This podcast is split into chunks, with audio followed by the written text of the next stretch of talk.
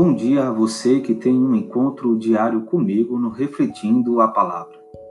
O Salmo 119, versículo 105 diz: Tua palavra é lâmpada para os meus pés e luz para o meu caminho. A nossa proposta é iluminar o nosso dia à luz da palavra de Deus. É iniciar nosso dia norteados pela palavra e sermos por ela alimentados. Seja bem-vindo. Eu sou o Padre Mário Araújo e no Refletindo a Palavra de hoje, 31 de março de 2020, o Evangelho de São João, capítulo 8, versículos de 21 a 30.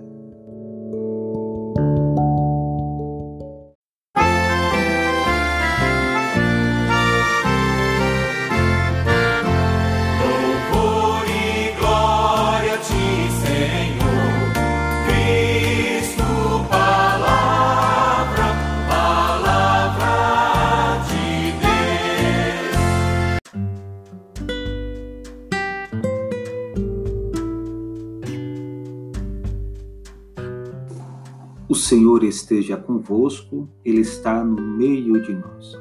Proclamação do Evangelho de Jesus Cristo segundo João. Glória a vós, Senhor. Naquele tempo, disse Jesus aos fariseus: Eu parto e vós me procurareis, mas morrereis no vosso pecado. Para onde eu vou, vós não podeis ir. Os judeus comentavam: Por acaso vai se matar? Pois ele diz: Para onde eu vou, vós não podeis ir? Jesus continuou: Vós sois daqui de baixo, eu sou do alto. Vós sois deste mundo, eu não sou deste mundo. Disse-vos que morrereis nos vossos pecados, porque se não acreditais que eu sou, morrereis nos vossos pecados. Perguntaram-lhe, pois, quem és tu, então? Jesus respondeu: O que vos digo desde o começo. Tenho muitas coisas a dizer a vosso respeito e a julgar também. Mas aquele que me enviou é fidedigno, e o que ouvi da parte dele é o que falo para o mundo. Eles não compreenderam que lhes estava falando do Pai.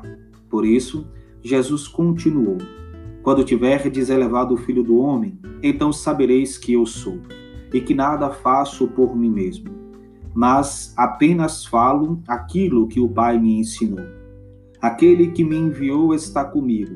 Ele não me deixou sozinho, porque sempre faço o que é de seu agrado. Enquanto Jesus assim falava, muitos acreditaram nele. Palavra da salvação. Glória a vós, Senhor.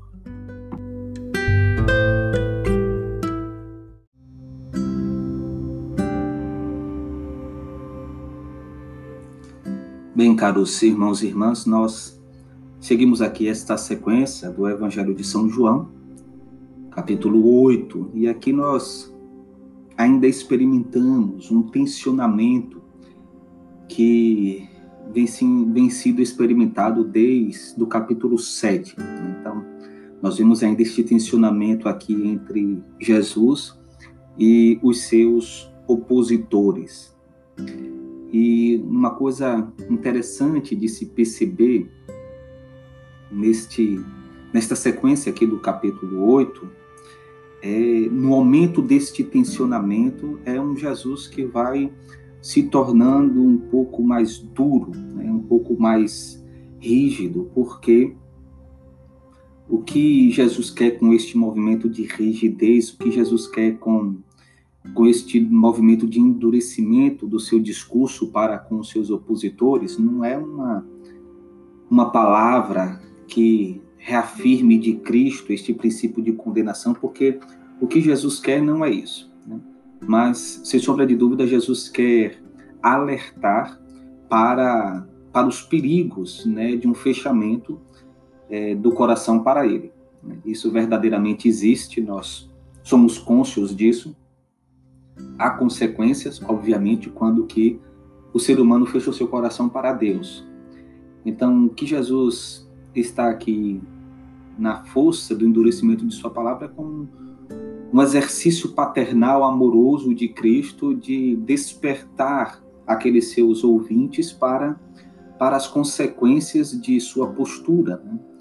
Então, na verdade, nós podemos perceber que existe em Cristo de certa forma, um movimento é, de, de fazer com que as pessoas elas elas quebrem a dureza do coração para um acolhimento é, de sua pessoa, mas ele não não deixa de, de contraponto, ele não deixa de apresentar também as consequências de um fechamento, né? Nós já vimos isso quando Jesus ele diz: quem aceita o Filho do Homem está salvo, quem não o aceita está condenado.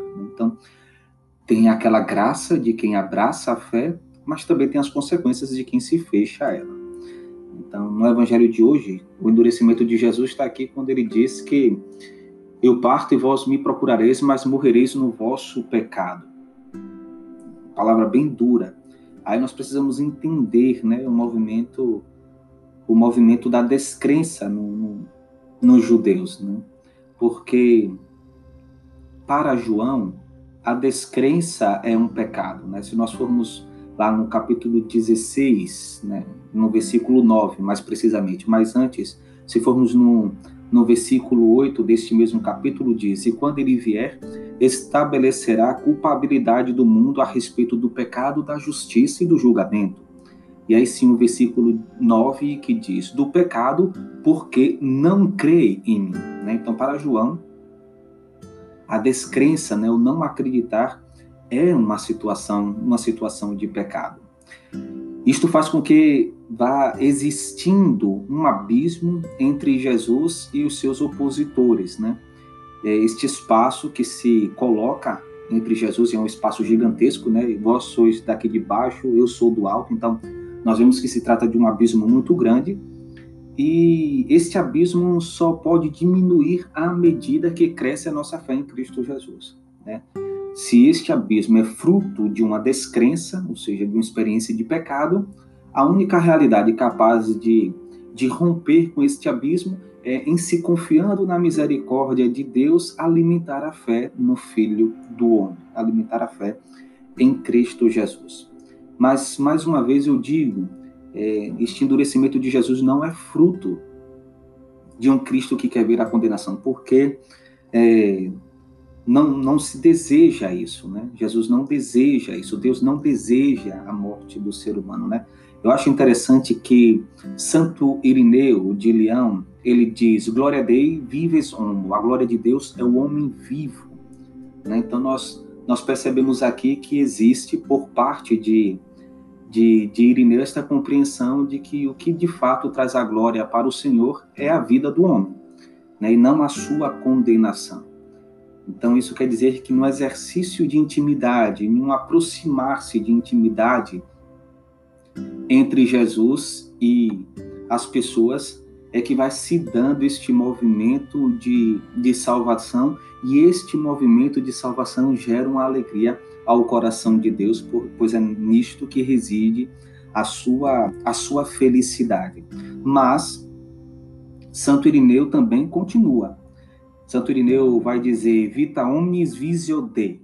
A vida do homem é a visão de Deus. Né? Ou seja, somente nesta comunhão, na intimidade né, que se dá entre Deus e o homem, é que eu posso encontrar aquela verdade que liberta de quem nos fala São João no capítulo 8, versículo 32.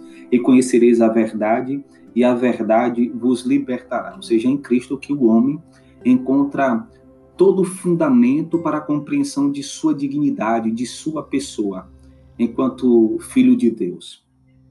Essas premissas é, seguem muito bem o que nos diz o profeta Ezequiel, no capítulo 33, versículo 11.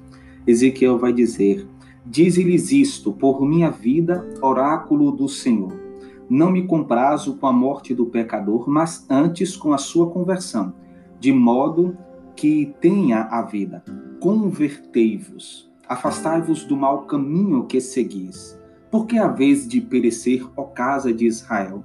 Ou seja, na mesma medida em que o, o profeta fala desta alegria do ser humano, de Deus, que é justamente a vida do homem, fala também da necessidade de uma conversão para que isso aconteça. Né? Então, não basta só pura e simplesmente compreender que a alegria de Deus é o homem vivo, se não existe no homem justamente este movimento de conversão a Deus. Uma outra coisa no Evangelho de hoje que nos chama bastante a atenção é o título do Eu Sou, a maneira como Cristo se identifica, né? se, se nós não somos capazes de o acolher naquilo que ele é. O Eu Sou que Jesus apresenta né, no Evangelho de hoje e que apresenta em outras passagens do Evangelho de São João: Eu sou a porta, eu sou o bom pastor, eu sou a verdade, eu sou o pão vivo descido do céu. Ou seja, nos faz remeter a experiência de um Deus que se identifica é, a Moisés, lá no Êxodo, capítulo 3, ou aquilo que nos apresenta a segunda parte do, do livro do profeta Isaías. Então é bom também nós ficarmos atentos a, a este título cristológico, né? um título cristológico aqui, o Eu Sou, que revela a experiência da divindade de Jesus, a dignidade divina de Cristo. Uma outra realidade que nós devemos atentar neste evangelho de hoje é a pergunta que se dirige em relação a Cristo: Quem és tu? Nós temos aqui uma mensagem, uma pergunta superficial. Pergunta superficial porque os interlocutores de Jesus não buscam o conhecimento autêntico dele, né? Como vai dizer São Paulo, eu quero crescer no conhecimento de Cristo, ou seja, na experiência da intimidade com Deus. Então, nós não vemos este movimento de profundidade. Então, é uma pergunta superficial. Por isso, eles morrerão na superficialidade de suas descrenças. Porque conhecer a Cristo é um movimento de intimidade, de profundidade, e eles não estão dispostos a isso. Então, permanecem ainda na na experiência escravizadora da descrença, que é justamente o enraizamento do pecado. Por isso que se sinaliza aqui um profundo contraste entre entre os opositores de Cristo e os discípulos, né? Porque aos discípulos, por sua vez, o Senhor o Senhor vai dizer: não fique perturbado o vosso coração. Acreditai em Deus e acreditai também em mim. Vou preparar-vos um lugar, e quando eu for e vos tiver preparado um lugar, voltarei e levar-vos-ei comigo, para que onde eu estiver, vós estejais também. Ou seja, a gente vê claramente aqui que é uma compreensão extremamente diferente do que Jesus diz aos judeus, àqueles seus opositores, e o que Jesus diz aos discípulos, né? ou seja, a todos aqueles que é, manifestamos a fé em Cristo Jesus.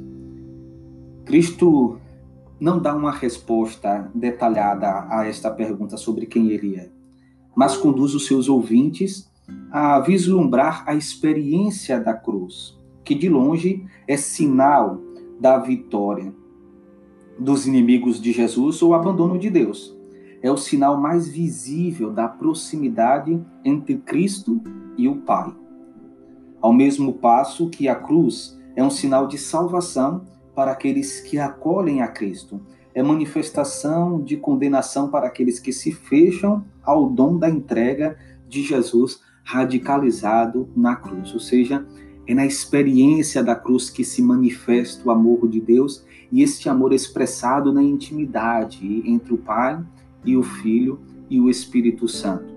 E nesta intimidade de amor, neste movimento de entrega de si mesmo na cruz, esta entrega, entrega livre de Cristo, é que nós experimentamos aqui o nosso sinal de salvação, mas também experimentamos um sinal de condenação para aqueles que se fecham, os que não se abraçam, os que não se abrem para a, os frutos da cruz, né? para a experiência da cruz.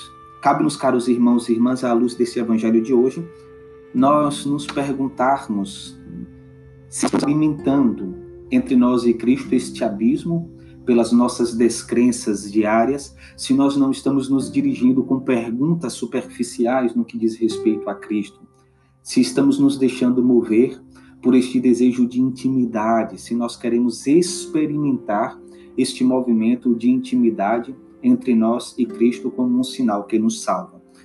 A gente tem que romper com, com esta mortificação do pecado, que é justamente a descrença.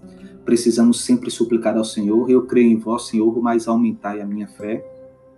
E precisamos sempre, à, à luz do que diz São Paulo, né, este desejar crescer no conhecimento da pessoa de Cristo Jesus. Supliquemos ao Pai que nos conceda a graça de nos deixarmos mover né, por essa experiência de um Deus que nos atraia, de um Deus que nos seduz e que, seduzidos, nós busquemos este movimento de conversão, de mudança de vida, para que, alcançando a salvação, conheçamos assim a glória de nosso Senhor, o nosso Deus. Que Deus nos abençoe, nos ilumine à luz do seu Evangelho e direcione todo o nosso caminhar.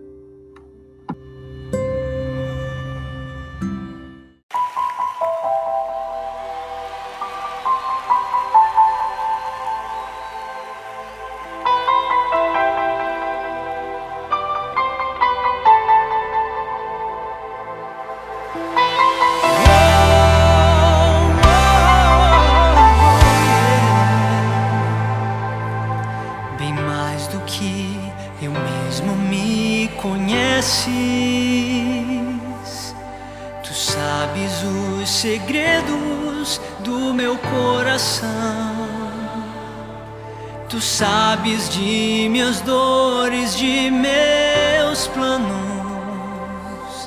Me conheces como a palma de tua mão. Esteja eu no mais profundo abismo, na terra mais distante ou no imenso mar. Esteja eu